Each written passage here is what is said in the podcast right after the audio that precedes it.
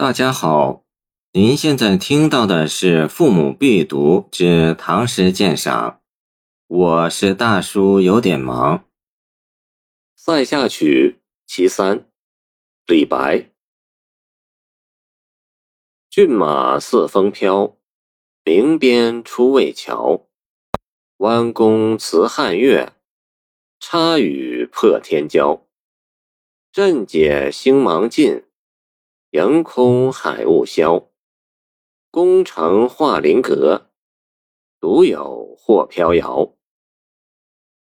元人萧士云云：“此从军乐题也。”分类补注《李太白集》，其第四首俱道思妇离别之苦。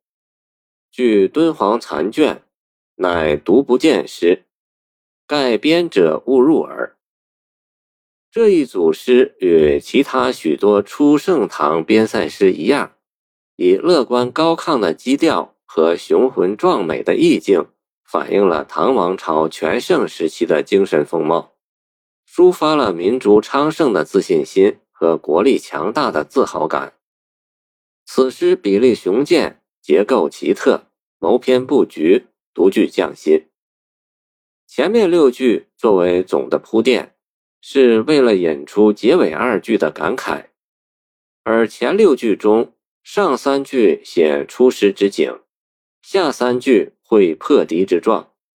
首句写战马飞奔，有如风驰电掣；写骏马，实际上是写驾驭骏马的健儿们。马壮是为了点明兵强。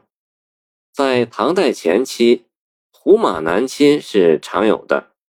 唐高祖李渊甚至一度被迫称臣于突厥，见《旧唐书·李靖传》。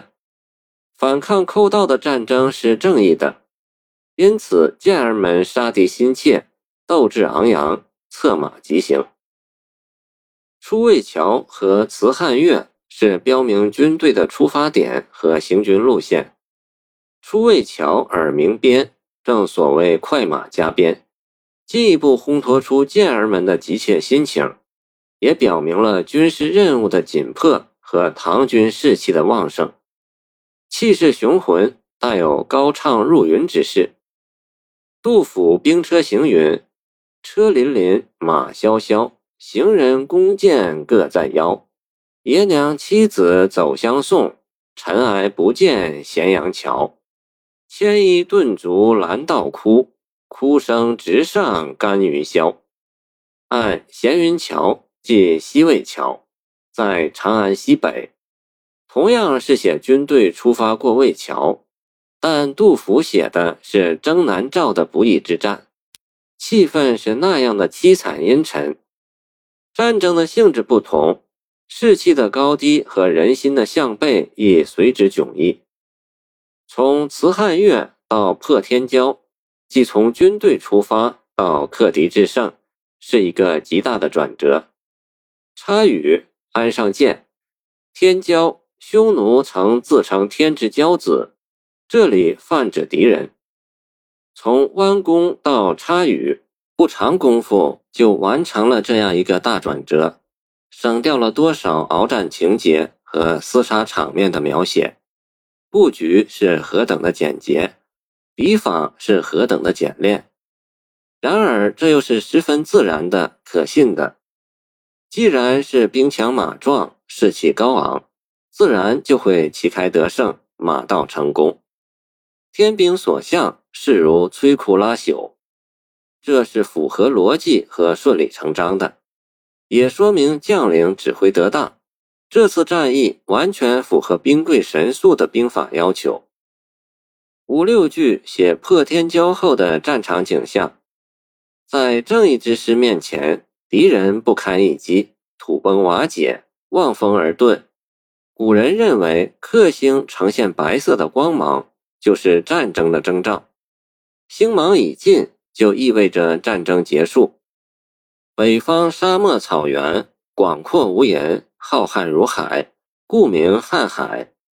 海雾消，指漠北战争氛围已经消失。对于入侵的寇盗发起的战争，必须用战争来加以消灭。此诗也蕴含着这样的哲理。麟阁即麒麟阁，汉代阁名，在未央宫中。汉宣帝时曾会十一位功臣相于其上，后即以此表示卓越的功勋和最高荣誉。霍飘摇指霍去病，汉武帝时大将，曾任飘摇校尉。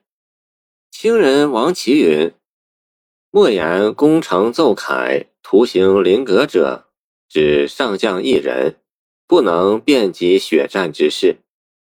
太白用一独字，盖有感于其中语。然其言又和婉而多风也。见李太白全集注。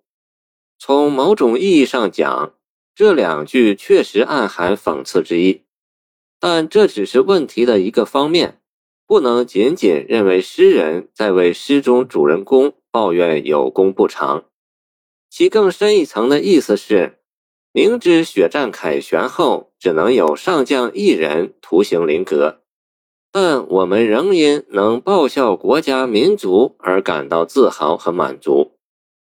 功业不朽不一定必须画像灵格，这更能体现健儿们的英雄主义和献身精神，使此诗具有更能震撼人心的悲壮色彩。诗人为济苍生安社稷是愿为辅弼的，但他一直希望功成身退，归隐林泉。他多次表示要功成身不居，见商山四号；功成谢人间，见翰林读书言怀。从中可以窥见诗人的素质和生活情趣。这一重意味是诗人刘湾《出塞曲》。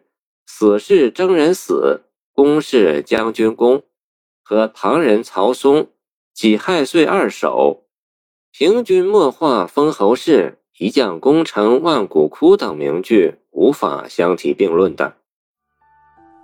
谢谢您的收听，欢迎您继续收听我们的后续节目。如果你喜欢我的作品，请关注我吧。